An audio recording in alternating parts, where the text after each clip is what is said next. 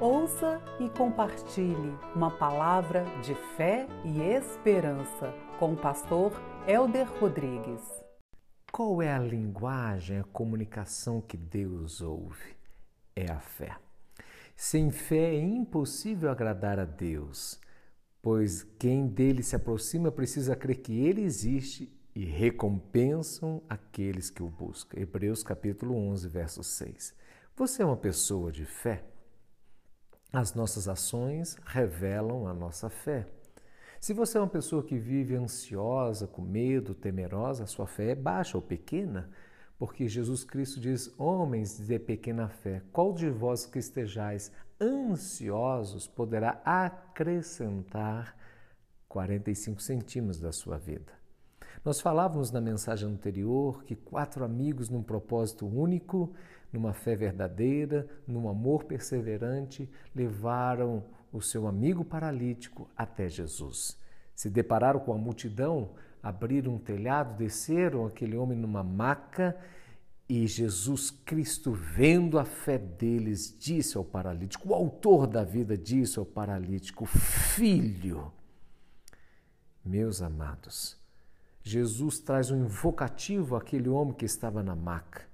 Ele teve um peso da graça e do amor de Deus. Porque você pode imaginar um homem paralítico, talvez ele colocava em sua mente, em seu coração, a culpa ou algum tipo de tormento do que ele fez ou seus pais fizeram para ele estar daquela forma. O ser humano gosta de procurar culpados.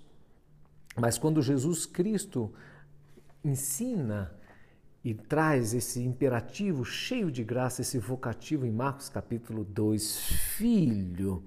O Senhor estava mostrando a ele que há um Deus que traz transformação. Tem de bom ânimo.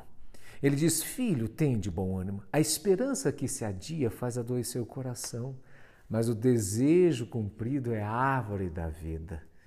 Então, ele traz um alento àquele homem e ele diz: Os teus pecados estão perdoados.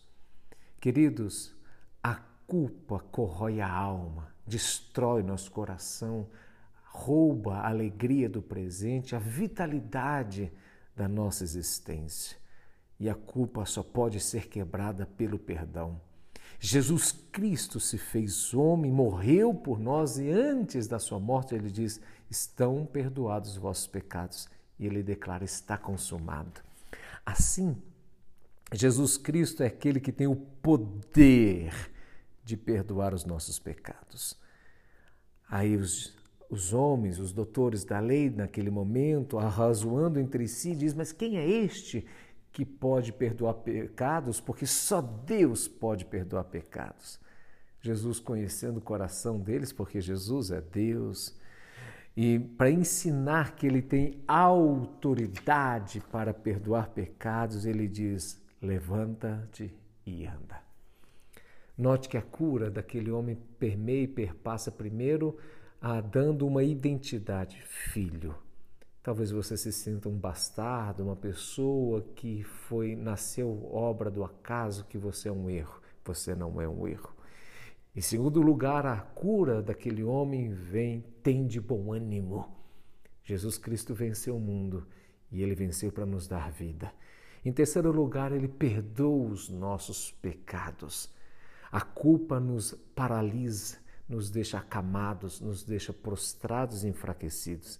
Em quarto lugar, ele cura aquele paralítico, literalmente falando.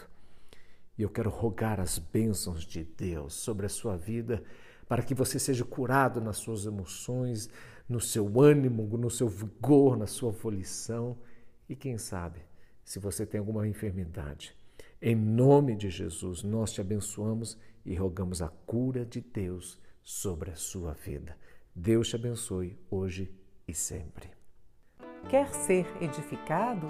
Siga o Instagram do Pastor Elder, arroba pr.elder com H e da igreja, arroba ip.manancial.